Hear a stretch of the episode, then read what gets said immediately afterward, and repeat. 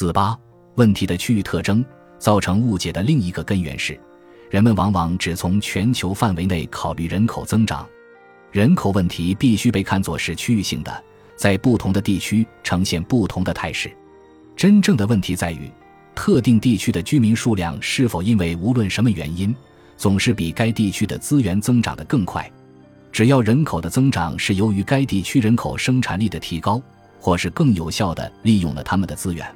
而不是因为外部对这种增长的人为支持，就不必为此感到担心。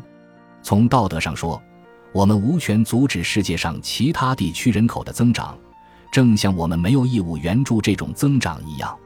但另一方面，如果物质发达的国家对于像中非的萨赫勒这类地区的人口增长，不断给予援助甚至资金上支持，而这些地区的现有人口在可预见的未来几乎不可能靠自身的努力生存，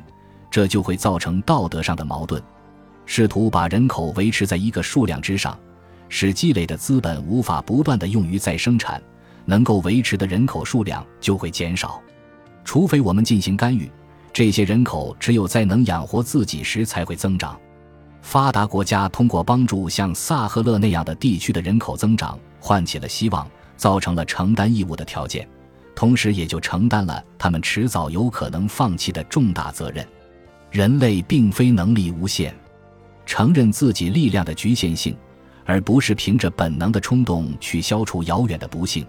这可以使他更能接近于实现自己的愿望。无论如何，在同我们有关的可预见的未来，并不存在世界总体人口超出其原材料资源的危险，而且我们有充分的理由假定，在这种情况发生之前，固有的力量便早已终止了这个过程。在除欧洲以外的所有大陆的温带地区。存在着广大的地区，不但能够承受人口的增长，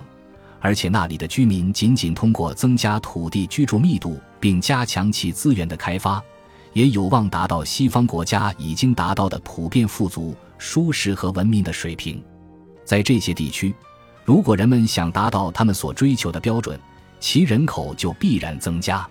人口增长符合他们自身的利益，劝说他们减少人口。更不用说强迫他们这样做，不仅显得自以为是，道德上也难以成立。如果我们试图不加区别地养活世界各地所有的人口，也许会带来严重的问题。但是有些群体能够通过自身的努力来维持其人口的数量，外人反对他们的人口增长便是没有道理的。已经非常富裕的国家的居民，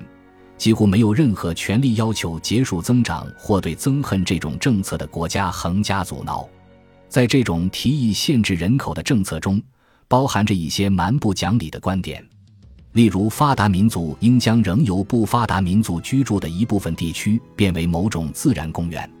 以为享受着乡村贫困生活的幸福的原始人会愉快地放弃发展，不在乎它能给他们许多人带来的那些他们已经意识到的文明的好处。这种田园诗般的景象，纯粹是建立在幻觉之上。如我们所知。这些好处确实要求做出一些本能或其他方面的牺牲，但是欠发达民族必须自己独立地做出决定，是否值得为物质上的舒适和先进的文化做出这些牺牲。当然不能强迫他们进行现代化，但是也不能通过孤立政策阻止他们寻求现代化的机会。除了因穷人数量的增加迫使政府为了自己的利益重新分配收入的情况外，历史上还没有出现过由于人口增长而使其中已经达到不同水平的成员生活标准下降的事例。西蒙曾令人信服地指出，不管现在还是过去，没有任何经验资料表明人口的增长规模或密度对生活水平造成了负面影响。本集播放完毕，感谢您的收听，喜欢请订阅加关注，主页有更多精彩内容。